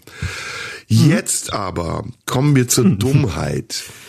Oh ja. Ähm, die Frage, die ich am Anfang gestellt habe, möchte ich nochmal stellen. Ähm, und du musst darauf nicht antworten, aber ich wäre schon gespannt, was du dazu zu sagen hast. Glaubst du, Dummheit, ähm, mal ganz provokant gesagt, ist ein idealer Zugang zu einer Depression oder ist es der bessere Ausgang? Es gibt oh. ja viele Sprichwörter, die das, die das behaupten. Ne? Die Dummen haben es gut, die merken nichts vom Leid der Welt. So, das so in diesem in diesem Tonus gibt's ja ganz viele. Ja. Ich weiß gar nicht, ob ich den Bezug zu, zu, zwischen Dummheit und Depression so herstellen würde, weil ich einfach keine Antwort darauf habe und gar nicht weiß, ob es ein Verhältnis gibt. Ähm, also ich würde mal in einem ersten Zugang zustimmen, äh, das, was du gerade so zitierend gesagt hast. Also ich glaube schon, dass eine gewisse Dummheit an manchen Stellen das Leben erleichtert. Ich fange mal bei mir selbst an. Ich bin zum Beispiel in ganz vielen, ich bin in ganz vielen Bereichen Ja. Ich muss aufpassen mit Husten, weil ein Typ im, auf Twitter hat geschrieben, ich würde schon seit sechs Wochen immer husten in unserem Podcast und er wünsche mir den Tod, äh, weil er hofft, dass ich nicht geimpft sei. Also noch ist es nicht so weit und mein Husten hat auch eher was mit einer belegten Stimme aufgrund der Tournee zu tun, als mit einer ja. Krankheit. So, jetzt weiter. Okay, also ähm, ich fange jetzt mal bei mir an. Ich bin in wahnsinnig vielen Bereichen unglaublich dumm. Also das kann ich von mir sagen. Ich glaube, ich bin in mehr Bereichen des Lebens, ich bin in mehr Bereichen dieses Lebens dumm, als ich in Bereichen des Lebens schlau bin. Ich versuche nur die Bereiche. Das musst du den Leuten vorher sagen, bevor die dir eine Fernsehsendung geben oder ein Buchverlag dir ein Buch, nicht ein Buch schreiben lässt, mein Lieber. Genau. Nee, eben das Gegenteil ist der Fall. Ich, ich versuche in diesen Medien, wo man, wo man mich zulässt, versuche ich äh, meine eigene Dummheit zu überwinden oder meine eigene Dummheit mit anderen zu teilen. Und manchmal daran auch ein bisschen schlau zu wirken, aber nur ein bisschen. So, das ist mal das Wesentliche. Aber ich finde es ganz wichtig, dass man Dummheit anerkennt. Ich meine aber vor allem in erster Linie die Bereiche, die ich nicht äh, öffentlich zeige. Also ich bin zum Beispiel, ich kann ganz viel nicht. Ne? Also ich bin wahnsinnig dumm, ich kann nichts reparieren, ich krieg keinen Nagel in die Wand, ich bin völlig überlastet. Wenn, wenn, der, wenn, wenn, der, wenn der Abfluss äh, nicht mehr richtig funktioniert, muss ich jemand anrufen. Ich muss immer jemand anrufen. In ganz vielen Bereichen total hilflos. Ist das wirklich ja, dumm? Ist, ja, ich glaube schon, weil es, weil es, also ich bin in, ja, ein bisschen schon, weil es ist eine gewisse eine Inkompetenz. Warum bezeichne ich es als bezeichne ich es als Dummheit? Weil ich äh, hilflos bin, weil ich dann, weil ich nicht agieren kann. Wäre ich in diesem Bereich ähm, klüger, schlauer, intelligenter oder irgendwas, talentierter oder oder einfach nur härter mit mir selbst, um an meinen äh, an, an meinen Dummheiten zu arbeiten, wäre ich darin vielleicht schlauer. Aber ich tue es nicht. Ich habe es bisher nicht getan. Du bist also, also bin ich hilflos. Ich bin in bestimmten Bereichen faul, ja, weil ich sage, ich habe keinen Bock, äh, mich da, ich habe da keinen Bock darin, äh, schlauer zu werden. Ich äh, investiere meine e-, Energie lieber da, wo ich das Gefühl habe, ich kann in meinen Intelligenzsprüngen größere Schritte machen und zwar schneller. Mhm. Und in anderen Sachen bin ich einfach dilettant. So, ja, dilettant ist vielleicht das richtige Wort. Und jetzt sind wir in der Nähe der Dummheit. Und ich versuche damit nur zu sagen, die Welt ist natürlich in einer gewissen Hinsicht einfacher, wenn man dummer ist, weil man sehr viel, weil man sehr viel auslässt, weil man man ganz viel nicht sieht und weil man, ähm, man kann zum Beispiel auch sagen, äh, es gibt ja auch eine emotionale Dummheit. Ich bin in gewisser Hinsicht, es hat sich glaube ich gebessert. Früher war ich emotional sehr dumm. Ich war, ich habe einfach nichts, Dinge gar nicht wahrgenommen. Es, ich hatte so ein bisschen Achtung, äh, Achtung. Ich weiß, der Begriff ist hier nicht richtig, aber ich hatte leicht autistische Züge und ich meine das nicht pathologisch. Autismus ist eine Krankheit, die ich sehr ernst nehme. Aber ich war und und Leute haben gesagt, siehst du das nicht, nimmst du das nicht wahr? Und ich habe mich als unglaublich emotional dumm wahrgenommen genommen. Das konnte ich dann irgendwann ändern, auch weil ich es ändern wollte. Aber auch da würde ich einfach sagen, im Nachhinein habe ich damals ganz viel nicht gesehen. Das war zwar doof, weil es mir Leute vorgeworfen haben, aber das Leben war auch einfacher dadurch, weil ich habe eben, ich habe eben mich gesehen und meine eigenen Gedanken, aber nicht das, was am Wegesrand andere vielleicht beschäftigt. Und ähm, das in einer gewissen Hinsicht hilft es. In einer gewissen Hinsicht hilft dieses Ausblenden, dieses Weglassen. Und zwar nicht ein bewusstes Weglassen, so ich sehe das nicht oder ich will das nicht wahrnehmen oder das soll nicht Teil meines Lebens sein, sein, sondern ein Weglassen einfach, weil es nicht auf dem Radar ist. Und ich glaube, Dummheit heißt auch, viele Dinge nicht auf dem Radar zu haben. Warum auch immer. So, jetzt du. Ja, ähm, Dummheit als, ähm, als Gegensatz zur Intelligenz ist ja messbar, so wie Intelligenz ja auch messbar ist. Es äh, gibt da Tests und wenn man diese Tests macht und bestimmte Werte erreicht oder nicht, dann wird man eingestuft. Aber es gibt ja unterschiedliche Formen von Intelligenz, die dabei nicht gemessen werden, wie zum Beispiel die eben beschriebene emotionale Intelligenz oder vielleicht Musikalität oder Auffassungsgabe für andere Dinge, für Sprache, für, für, für irgendetwas, was mit der messbaren Intelligenz nichts zu tun hat. In meiner Definition ist Dummheit ähm, erstmal ein Mangel an, an Auffassungsgabe und an Verständnis das sich darin ausdrückt, dass man aus den Erkenntnissen, die man hat, nicht äh, vernünftige Rückschlüsse ziehen kann, weil einem einfach der Zugang zu den Arealen fehlt im Gehirn, die das, die das möglich machen. Und das ist erstmal nichts Schlimmes. Äh, das kann auch, wie du richtig sagst, was sehr Beschützendes haben. Denn je mehr man in der Lage dazu ist, sich und sein Umfeld zu beurteilen und aus diesem Urteil, das man daraus zieht, wieder Rückschlüsse zu ziehen, äh, die dann in Handlung sich umsetzen, desto komplizierter und schwieriger wird das, weil es sehr viele Dinge gibt, die man wahrnehmen kann und weil man natürlich auch in irgendeiner Form einen Filter braucht, um nicht alles wahrzunehmen. Wenn das aber nicht möglich ist, primitive, einfache Dinge wahrzunehmen und ähm, manchmal sogar zu antizipieren, um daraus vorsorglich Entscheidungen zu treffen, die einen vor Ärger oder vor Umständen bewahren können, dann würde ich sagen, ist es dumm. Und ich kann dir mal ein Beispiel geben, ähm, wie Dummheit, also aus meiner Sicht Dummheit dazu führt, dass das Leben aufwendiger wird. Ähm, ohne zu nennen, welche Tankstelle ich meine. Ähm, ich fahre immer Sonntag früh zu einer bestimmten Tankstelle, weil Sonntag früh ist das Benzin günstiger und da ist auch keiner da, den ich treffe. Und ich bin nicht kein Misanthrop, aber ich treffe ungerne Leute. Und vor allem lasse ich mich auch ungerne anquatschen. Und in dieser Tankstelle arbeitet sonntags immer eine ganz bestimmte Frau. Und ich bin der Einzige, der dort tankt, meistens um halb sieben Uhr morgens. Die Tankstelle ist leer, ich tanke also mein Fahrzeug, gehe in die Tankstelle. Und was fragt mich diese Frau? Welche Säule? Ja, und dann denke ich immer, ähm, ich bin der Einzige hier an dieser ganzen Tankstelle. Sie können aus dem Fenster gucken und Sie sehen sogar, dass ich hier hinkomme. Und Sie können eins und eins zusammenzählen, also wissen Sie, an welcher Säule ich bin. Warum bitte fragen Sie mich danach immer wieder? Ist es ein soziales, äh, ist es ein Kontaktversuch? Ist es eine soziale Selbstbestätigung oder ist es einfach nur dumm? Ja, und obwohl ich immer wieder darauf antworte, ähm, fragt sie mich, sammeln Sie Clubsmart-Punkte? Und ich sage nein. Und dann fragt sie, sammeln Sie Payback-Punkte? Und ich sage nein. Und ich habe es jetzt schon hundertmal gesagt und es ist immer wieder so, dass sie ihre auswendig gelernte Kacke fragt, damit ich darauf antworte. Und ich fühle mich total genötigt, ihr in, in, in morgens um sieben, zu einer Zeit, wo ich mit niemandem sprechen möchte, irgendwelche dämlichen Antworten geben auf Programme, die ihr Chef in dieser Tankstelle installiert hat, um Leute daran zu binden, dass sie immer bei der gleichen Tankstelle tanken. Und ich bin neulich kurz davor gewesen, sie anzubrüllen und zu sagen, ich sammle keine Payback-Punkte, weil ich, nachdem ich tausendmal getankt habe, keinen Teddybär geschenkt haben will. Leuchtet Ihnen das ein? Ja, das ist so eine Dummheit, über die ich mich köstlich aufregen kann. Aber um jetzt mal wieder sachlich zu werden. Ich glaube halt, Dummheit ist nicht nur ein Schutzmechanismus, sondern kann auch zu einer echten Behinderung werden. Wenn du einfach nicht mitdenkst, wenn du, wenn du ähm, in ein Flugzeug steigst und nicht denkst, ich gehe mal lieber auf Klo, weil in 11.000 Metern Höhe wird's schwierig pinkeln zu gehen, da ist eine Schlange vorm Klo und außerdem ist es total eng und wenn dann auch noch Turbulenzen sind, muss ich mir in die Hose kacken. Also, dass unheimlich viele Situationen sind, wo ich, weil ich mich natürlich als erhaben fühle und denke, ich sei unglaublich intelligent, wo ich denke, meine Güte, ey, denk doch mal bitte einen Schritt weiter.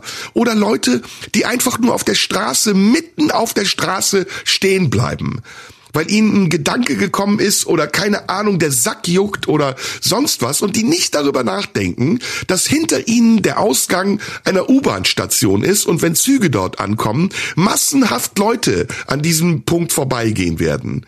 Also so, wo ich dann, das sind so Dinge, wo ich, deswegen bin ich auf Dummheit gekommen, wo ich denke, alter Schwede, bin ich der einzige Mensch auf der ganzen Welt, der sich für intelligent hält oder bin ich wirklich intelligenter und es ist nur eine Haft, in der ich mich befinde, umzingelt von zahlreichen Dummen. Ja, es, es ist einfach, ich weiß es einfach nicht. Und deswegen wollte ich mit dir offen über dieses Thema sprechen ja. und am Ende auch diese Rangliste der dummen Kollegen mache, machen, die wir dann ähm, auch gerne hassen dürfen. Ich habe ähm, ich hab noch zwei Aspekte dazu. Zum einen, ähm, sag mal, was du so mit Dummheit identifizierst.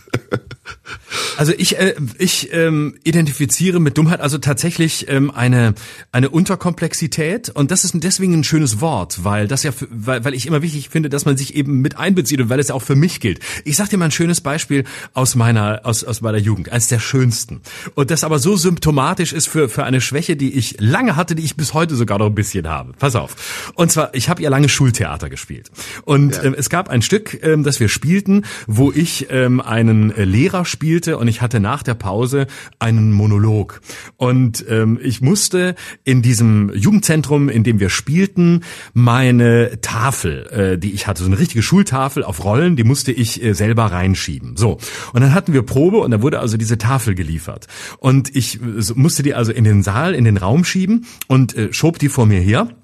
Und die passte natürlich nicht durch die Tür, weil die viel zu breit war. So. Und dann stand ich minutenlang vor dieser Tür und wusste nicht, wie ich die Tafel in den Raum kriegen sollte. Und alle anderen standen um mich rum, haben mich ausgelacht und haben gesagt, jetzt mach doch. Und die, die dachten, ich mach Quatsch äh, und ich mache irgendwie aus, ich krieg das nicht hin oder oder mach das absichtlich, weil ich weil ich lustig sein will oder so. Und äh, dann habe ich das nicht hingekriegt. Und ich habe nicht gesehen, dass man einfach die die die Tafel quer drehen muss, damit man sie durch die Tür kriegt, weil der Türrahmen natürlich nicht breit genug ist. Nee, dass man sie längs machen muss. Guck, ich kann es nicht mal richtig beschreiben. So viel zum Thema Dummheit. Also, mhm. dass sie quer nicht durchpasst, dass man sie längs durchschieben muss. Ich habe es nicht gesehen. Ich stand hilflos davor und wusste nicht, was ich tun soll. Und das ist mir in ganz vielen Bereichen des Lebens immer mal wieder so passiert. Heute habe ich das zum Glück ein bisschen, ein bisschen besser drauf, aber dass ich so ganz selbstverständliche Sachen, die alle anderen sehen, nicht hinkriege und mich darin unglaublich unglaublich dumm fühle, weil ich einfach die Lösung nicht weiß. Und man muss mir das dann sagen. Und ich habe viele Leute in meinem privaten Umfeld erlebt, die dann gesagt haben, hä, äh, du, bist, du machst uns was vor, du bist doch nicht so doof. Aber doch, in vielem bin ich so doof. Also das ist für mich eine schöne, eine schöne Bezeichnung für, für Dummheit. Aber Und fällt dir was Zweifel. auf? Fällt ja. dir was auf? Sorry, nee. wenn ich dich kurz unterbreche. Bitte. Du äh, gibst Beispiele von dir, wenn du über Dummheit sprichst, und ich immer nur mhm. von den anderen. Ne? Also ich, ich mhm. scheine da unter einer viel zu großen Hybris zu leiden, während du wahrscheinlich viel zu bescheiden bist. Und ich, mich leitet das wahrscheinlich eher in die Depression als dich. Und du bist deswegen gefeit davor. So, und jetzt noch was Zweites, was ich aber, das ist jetzt keine Anspielung auf das, was du gesagt hast. Ich hatte, der Gedanke kam mir, als du ähm, als du gesprochen hast. Ein zweites Kriterium für Dummheit, glaube ich, ist Selbstüberschätzung. Und da meine ich jetzt nicht dich, sondern ich meine eine Erfahrung, die ich. Nee, nee, nee, warte, ich habe ich hab ein ganz konkretes Beispiel, das mir vorhin einfiel, als du sprachst. Ich habe ja für mein für mein aktuelles Buch war ich ja viel äh, auch im, in, im Psychiatrien und im Gefängnis.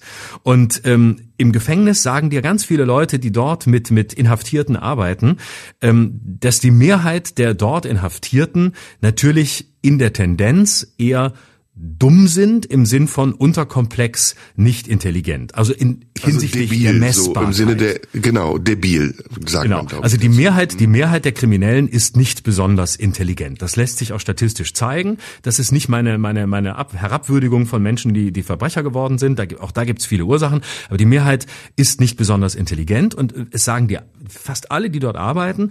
Das Problem der meisten Kriminellen ist, dass sie sich selbst überschätzen. Sie sind sie sind dümmer als sie glauben glauben und machen deshalb Fehler, weswegen sie eben auch inhaftiert werden, weswegen sie überführt werden. Sie halten sich nur für wesentlich schlauer und glauben, mich kriegen sie aber nicht. Und natürlich kriegt man auch sie, weil sie sich ganz oft auch sehr dumm anstellen bei der ähm, Vertuschung ihrer Taten. Es sind ja die wenige, es sind ja, es ist ja eine Minderheit von denen, wo man dann sagt, okay, sehr intelligenter Krimineller, das sind dann, keine Ahnung, irgendwelche Betrüger oder, oder Psychopathen, ähm, die eben eine sehr hohe Intelligenz zum Teil haben, auch häufig keine emotionale, aber, aber eine sehr hohe rationale Intelligenz und die dann sehr schlau vorgehen. Das ist aber insgesamt eine Minderheit. Und so kam ich auf den Gedanken, dass ein wesentlicher Grund für, für Dummheit wahrscheinlich eine gewisse Selbstüberschätzung ist, weil Selbstüberschätzung ja auch bedeutet, ganz viele Faktoren, die vielleicht der eigenen Selbstüberschätzung widersprechen, auszublenden, nicht wahrzunehmen. Da sind wir wieder beim Ausblenden und beim, beim Nicht-Wahrnehmen als Kriterium von Dummheit.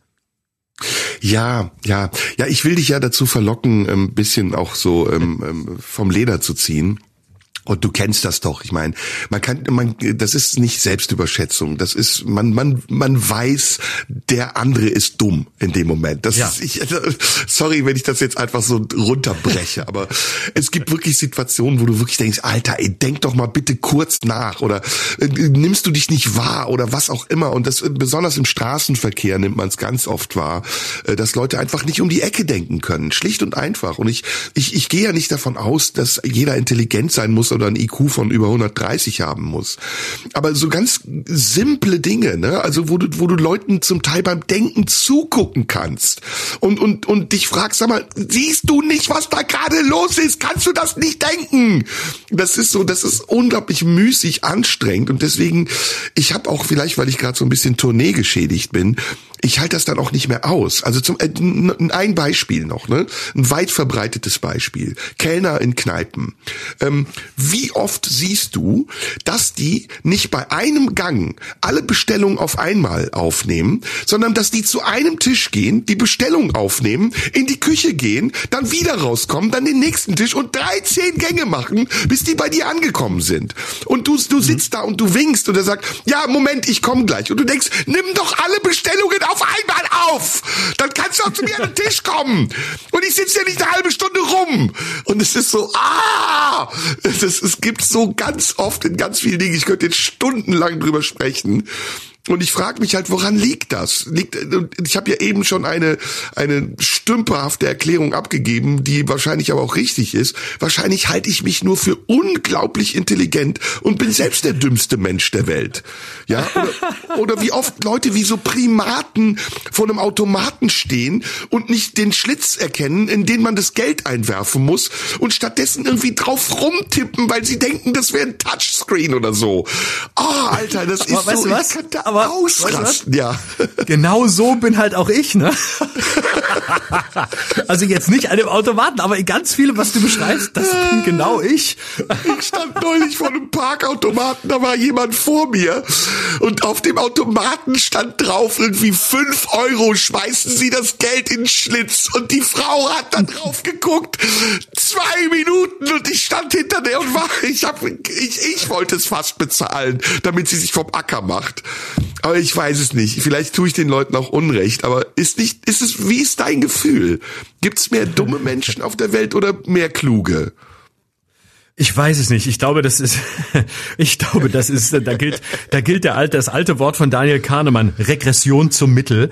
Äh, alles gleich, also das heißt so viel wie alles gleicht sich aus. Ne? Also auf einen sehr intelligenten Menschen kommt ein sehr dummer und auf einen in einem Bereich sehr intelligenter Mensch kommt einer, der im gleichen Bereich wahnsinnig dumm ist. Und ich habe ja. zum Beispiel, ich habe gerade gedacht, ich, ich hatte, es gab mal jemanden äh, im, oh, ich muss dir gleich noch Privat ein Beispiel geben. Ich muss Gerne. Sorry, es gab mal jemanden. Erinnere mich bitte dran. Ich okay, habe ein mega Beispiel, worüber ich mich mhm. köstlich aufregen kann. Okay, sorry, mach. Also pass auf. Und zwar ähm, habe ich äh, die Erfahrung gemacht. Ich, ich hatte mal jemanden im Privatleben, der war, der war genau in den Bereichen wahnsinnig gut, in denen ich unfassbar schlecht war. Also mhm. zum Beispiel ähm, eben so so ganz praktische Dinge, weißt du? Also so, wo ich eben mich mich sehr schwer tue. Ähm, handwerklicher Bereich und so weiter. Alles, was irgendwie so, ne, mit mit mit zwei linken Händen zu tun hat, bin ich halt völlig schwach auf der Brust. Und das war jemand, der kannte sich unglaublich gut aus und konnte das alles. Und da habe ich gemerkt, wie ich in der Präsenz dieses Menschen immer dümmer wurde und immer schwächer und immer schlechter und auch immer hilfloser, weil ich dachte, okay, äh, der kann das sowieso besser. Und äh, dann kann ich's ja, und ich kam in so einen Modus von, dann kann ich's ja gar nicht können. Dann überlasse ich das. Ich bin ja zu blöd dazu. Und äh, dann wurde ich tatsächlich, und ich habe wirklich gemerkt, wie, wie die Energie dieses Menschen, der das alles konnte und der das alles immer mir auch irgendwann aus der Hand nahm, weil er auch in genau dem Sinne ungeduldig war, wie du es gerade beschrieben hast bei der Frau vor dem Automaten, mir natürlich alles auch aus der Hand genommen hat. Komm, ich mach. Komm, gib her. Komm, ich mach das schnell. Komm, dann ist schnell erledigt. Und ich war auf der einen Seite total froh, dass man mir das abgenommen hat, aber auf der anderen Seite war es auch so ein total unbefriedigendes Gefühl, weil ich so da saß und sagte, scheiße, ähm, oh Gott, du bist ja wie ein kleines Kind, du wirst es nie lernen. Und wenn ich dann mal was im Angesicht dieses Menschen versucht habe, in diesem Bereich, nämlich auch ein bisschen praktischer zu sein oder mich auch mal ein bisschen anzustrengen oder wenigstens ein bisschen was dazu zu lernen, dann war ich noch viel ungeschickter, als ich es sonst gewesen wäre, weil unter den Augen, unter dem Blick dieses Menschen ich mir noch viel dümmer vorkam, als ich es sowieso schon war. Oh Gott, ja, ja, das kann ich mir total gut vorstellen. Ich habe noch ein letztes Thema, bevor wir dann zu unseren Charts kommen. Ich habe noch eine super Idee auch für die Charts. Ähm, letztes Thema ist Hotels und Buffets morgens beim Frühstück. Das kennst du doch auch. Du stehst auf, mhm. willst irgendwie niemanden sehen, bist irgendwie noch verschlafen, denkst, ey, bitte lasst mich alle in Ruhe. Willst deinen Kaffee trinken und was ist? Das Buffet ist rappelvoll mit Leuten, die sich um die letzte Scheibe Wurst prügeln. Und dann stehen sie davor und gucken minutenlang auf die Tabletts und, und du siehst ihnen beim Denken zu, ne? So, was ist denn das? Aha, das ist Wurst. Aha, okay, ist das Käse? Hm, esse ich den, esse ich den nicht? Und du, du stehst daneben und bist kurz davor, die anzubrüllen. Nimm deine Scheiße und verpiss dich! So, ne? Wirklich, du bist kurz davor, Amok zu laufen innerlich und denkst, komm, ist egal, ich, ich fress einfach nichts. Ich nehme mir eine Tasse Kaffee, setz mich in die äußerste Ecke und, und schweige, ja, und, und schließe im Zweifelsfall noch die Augen, damit ich diesen, diesen Mob nicht mitbekomme. Was passiert? Und beobachte es, selbst wenn der Laden leer ist, ja, selbst wenn da nur drei Gäste sind und du in der äußersten Ecke sitzt, kommt der Typ, der am Buffet vor dem Tablett stand und Netz setzt sich auf den Stuhl neben dir, ja, ja. und zwar in ja. einem Abstand von zehn Zentimetern, so dass du noch nicht mal telefonieren kannst, du riechst seinen Mundgeruch und du hörst ihn schmatzen und du denkst, Alter, kannst du dich nicht irgendwo anders hinsetzen und mir meinen Raum lassen?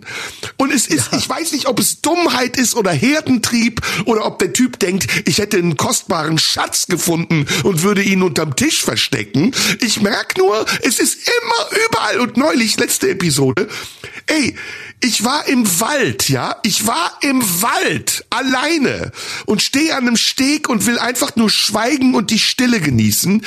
Da kommt ein Pärchen und stellt sich so nah an den Steg neben mir, dass die mich fast weggedrängelt hätten.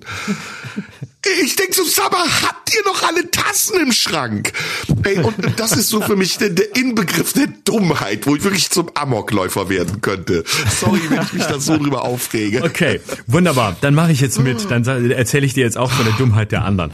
Und ich habe aber gerade einen Gedanken dazu. Ich habe zum Beispiel, ich merke es in Phasen, wo ich sehr viel unterwegs bin und wo ich ähm, für mich selbst sehr effizient mit meiner Energie haushalten muss, so wie im Moment, wo einfach sehr viel gleichzeitig ansteht und die Zeiten äh, eng sind und die Termine ziemlich dicht sind. So und das heißt, da bin ich, äh, da bin ich auf einem gewissen Energielevel, ähm, da bin ich äh, sehr noch effizienzgesteuerter, als ich sonst bin. So und in dem Moment rege ich mich wahnsinnig auf über Unzulänglichkeiten anderer. Beispielsweise Flughafen.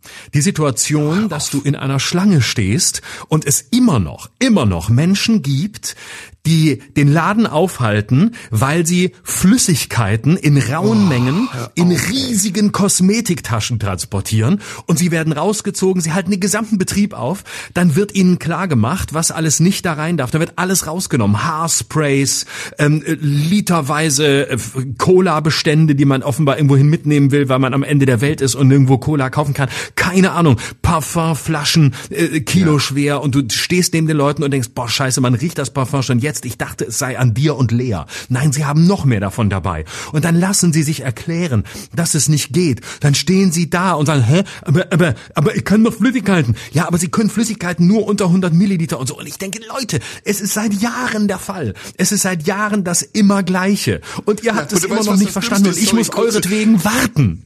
Und weißt du, kurze Ergänzung, weißt du, was dann das Dümmste ist? Dass die dann die Cola austrinken, weil sie denken, die ja. Cola wäre mehr wert, wenn sie sie in ihrem verfickten Bauch haben und nicht einfach genau. die Flasche wegschmeißen. Das, ah! Genau. Genau, aber das wird leider, das, leider sind die dann auch noch so freundlich sagen, wollen sie es ausdringen und dann, ja, das mache ich. Weißt du, in so einer, in so einer pseudo-schwäbischen Welthaltung, ah ja, weißt du, ich, ich zahl, das trinket mal auf, das schmeißt man nicht fort. Komm, komm, komm, äh, Elmar, mit sauf jetzt. Und dann wird es aufgetrunken und es ist furchtbar und du stehst da und denkst, das kann doch nicht sein. Und, ähm, aber das ist genau diese, ne, es, man, man findet immer das dumm an anderen, was man selber beherrscht und wo man selber die Erfahrung hat. Aber ich denke, aber so minimal, so eine minimale Grunderfahrung an, äh, an, an oder so eine Grundvorbereitung auf das, was einem bevorsteht, auch wenn man nicht beispielsweise nicht oft fliegt oder nicht oft reist. Das muss doch gehen. Ähnliches äh, in Zügen. Ich meine, wir sind natürlich, wir reden schon wieder vom unterwegs sein, weil es unsere Welt ist. Aber in Zügen, dass Leute nicht verschiedene Wagen zum Einsteigen nehmen, sondern sie steigen alle an der gleichen ja. Stelle ein. Der Zug hat schon Verspätung. Ich, ich meine, klar, es gibt Menschen, die sind nicht so mobil. I know. Aber gesunde Menschen, die auf den Beinen halbwegs flexibel unterwegs sind, jedes, jeden Fuß vor den anderen setzen können, können doch einfach drei, zwei oder drei Wagen weiterlaufen, um an der ja. richtigen Stelle einzusteigen. Ich verstehe auch nicht, warum man in Zügen immer Kilometer weit mit seinem Koffer durch die Wagen läuft, um an seinen Platz zu kommen. Ich gucke mir auf dem Wagenstandsanzeiger an, wo ist mein Wagen, stelle mich strategisch zu B, wenn ich weiß, dass mein Wagen bei B ist. Und dann steige ich da ein. Da muss ich auch nicht kilometerweit durch, durch einen Zug laufen und andere anmeckern, weil sie, weil sie es scheiße finden, dass Stau ist, sondern und sagen, jetzt wartet sie kurz, wartet sie. Nein, man muss nicht warten, wenn man richtig einsteigt. Eine Unschuldsvermutung gilt nur dann, wenn der Zug mit umgekehrter Wagenreihung kommt. Dann sage ich, okay, ja, jetzt im Kopf alles umzustellen und äh, bei F zu stehen statt bei B, das ist dann wirklich was für Fortgeschrittene. Also für mich. Pass auf, jetzt super. Jetzt kommt noch eine Steigerung. Jetzt kommt noch eine Steigerung. Es ist ja nicht so, dass Menschen dumm sind, ne? Sondern es sind auch Regeln dumm. So und dann zum Beispiel Flughafen, weil du es gerade gesagt hast, ne? Da wirst du dann durchleuchtet und äh, deine Taschen werden durchsucht und dann ähm, dann dann geht wirklich irgendjemand, der diese Regeln erfunden hat, davon aus, dass ich, wenn ich ein Terrorist bin, mich in so eine Schlange stelle und darauf hoffe, dass das Nitroglycerin, das ich in der Parfumflasche versteckt habe, nicht auffällt, ja?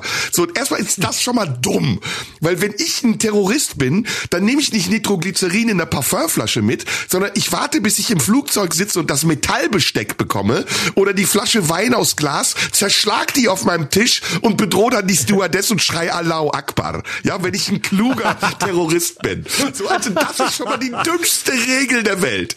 Und deswegen stehst du in dieser verfickten Schlange am Flughafen, weil natürlich haben sie einen Laptop dabei, haben sie technische Geräte dabei, du erstmal tausend Fragen gestellt bekommst. So, dann entblätterst du dich, legst all dein Hab und Gut, ja, Wertsachen, Handy für 1000 Euro, deine Rolex für 5 Millionen Euro in so einen Plastikbecher rein, in so ein Ding, was dann 10 Meter von dir wegfährt durch eine Schleuse, während du hinten noch in der Schlange stehst und Leute, die bereits durch die Schleuse gegangen sind und aussehen wie echte Terroristen, sich einfach dein Zeug klauen können. Und du denkst, ja. hey, bin ich versichert? Hat irgendjemand gesehen, wo meine Uhr geblieben ist oder mein Portemonnaie oder mein verfickter Gürtel, meine Brille? Nee, aber ich habe keinen Nitroglycerin mit reingeschmuggelt. Das könnt ihr jetzt ganz sicher sein. Alter, das ist so dumm. Da kann ich mich so drüber aufregen. Das gibt's überhaupt nicht. Sorry. Komm, lass uns die Charts ah. machen. First World Problems, First World Problems. Okay, lass uns das machen. Anschließend habe ich noch was kleines, äh, was kleines, sehr lustiges vorzulesen zum Schluss. Pass auf, wir machen Ratespiel, ja, wir machen Top 3, damit es nicht zu lange wird. Wir verklausulieren, mhm. wen wir meinen.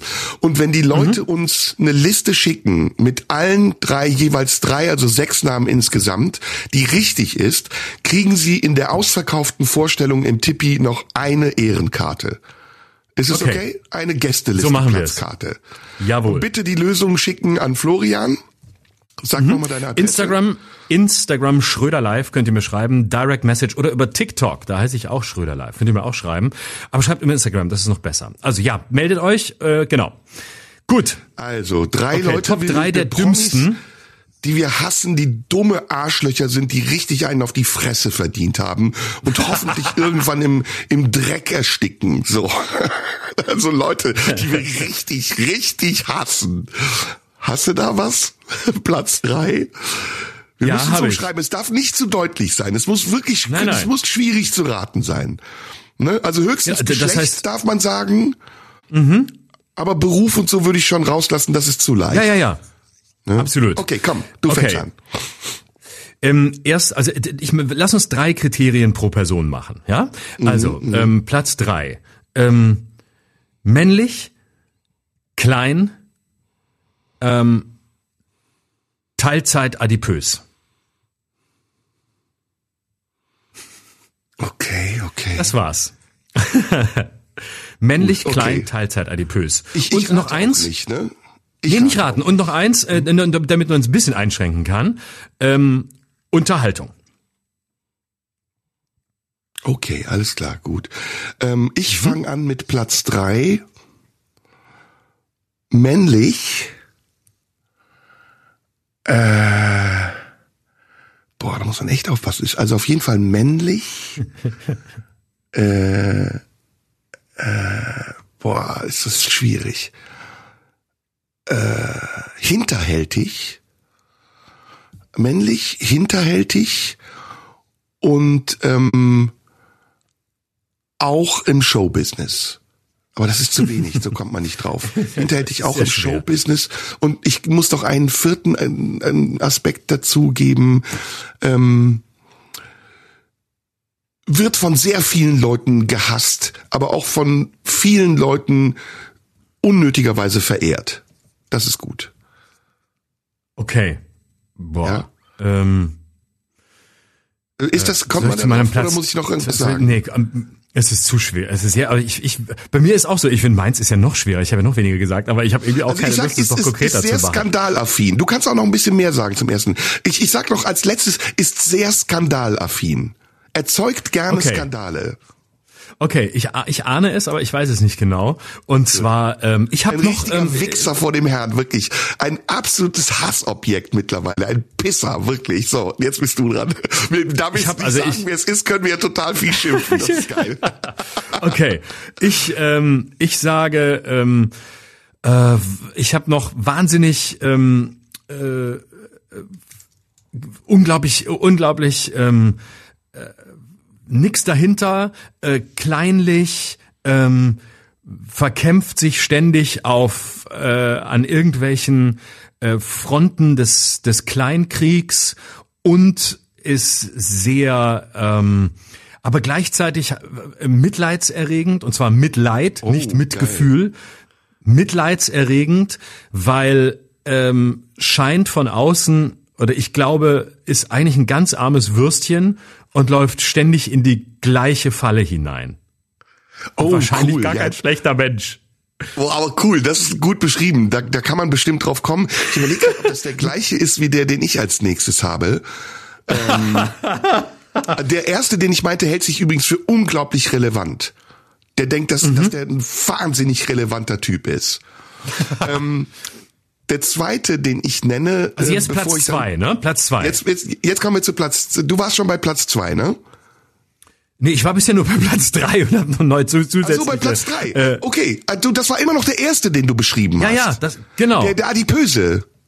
Ja, ich hatte noch ein paar Teilzeitadipöse. Ich wollte noch ein paar, äh, ein paar, ein paar Tu-Wörter hinzufügen. Cool, cool, cool, cool, cool. Super, denn das Damit ist gut. man eine Also Chance das hat, muss man den, das muss man den Zuhörern sagen. Also deine Beschreibung war und so wie meine bisher auch nur auf den Platz drei bezogen. Ne? Jetzt kommen wir Mhm. zu Platz zwei. Also mein Typ ist ein absoluter Blender. Ist wieder ein Typ, ist ein absoluter Blender, der auch wieder mega hinterhältig ist, der so eine Art, ähm, der so eine Art Hyäne ist, der ähm, sich selber nicht Beute jagt, sondern Beute abstäubt, abstaubt von anderen Leuten. Ist also ein, ein Aasfresser. Und seine ganze Karriere beruft sich darauf, dass er immer nur Platzhalter war. Der hatte nichts eigenes und der ist wahnsinnig umtriebig im Internet, kommentiert jeden Scheiß und denkt, dass er wahnsinnig lustig und pointiert ist. Der, und, und, und alle wissen aber, dieser Typ ist der letzte Schleimscheißer, der wahrscheinlich seine eigene Mutter umbringen würde für einen dummen Karlauer. Und letzter Tipp, er hat, glaube ich, mittlerweile einen total woken Vollbart. Und noch letzter, letzter Tipp, er spricht oft in, in Shows sich für Dinge aus, die er selber nicht einhält. Nachweisbar. Weißt du, weißt genau, wen ich meine, ne? Ich weiß genau, wer es ist. Weißt du es weißt du's bei mir bei Platz drei? Ich meine, ja, ich glaube, die beiden haben sogar miteinander zu tun. Kann das sein? Äh, das kann ich so gar nicht sagen. Das weiß ich nicht. Habe ich Okay, wahrscheinlich okay. übersehen. Du musst es mir, wenn wir gleich nach der Aufnahme sprechen, musst du mir alle verraten. genau. Geil. Du bist bei Platz zwei. Ähm, Platz zwei ist äh, bei mir ähm, wiederum jemand, der sehr, äh, der aber wirklich sehr äh, adipös ist und ähm, der äh, sehr ähm, jemand, der wirklich bösartig, in bösartigster Absicht andere ähm, vor den Bus stößt ähm, und zwar dafür auch alles in Kauf nimmt, wirklich alles. Und ähm, der äh, auch schon, ich glaube, also zu zu allem in der in der Härte der Gemeinheit zu allem bereit war in der Zerstörung von anderen. Und es handelt sich um einen Mann und ebenfalls aus der Unterhaltungsbranche. Geil. Boah, bin ich gespannt nachher, wer das alles ist. Also ich habe eine ganz klare Eins und es ist eine Frau. Ähm, für mich eine Verbrecherin. Also auch so halb aus der Unterhaltungsbranche, aber nicht wirklich präsent, sondern eher so ein Internetstar. Und ähm, diese Frau hat eine Eigenheit, auf die sie sich permanent beruft und für die sie andere permanent anpackt. Und, weiß, und, weiß, und sie denkt, sie wäre die, sie, sie denkt wirklich, sie wäre die Queen of Gossip, ähm, hält's aber überhaupt nicht aus, wenn man über sie was sagt und verschanzt sich dann gerne und wird wehleidig und kündigt jeden dritten Tag an, sie würde eine Auszeit aus dem Internet nehmen, damit sie einen Tag später wieder da ist, um irgendeinen Scheißdreck zu schreiben. Das ist meine absolute Nummer eins.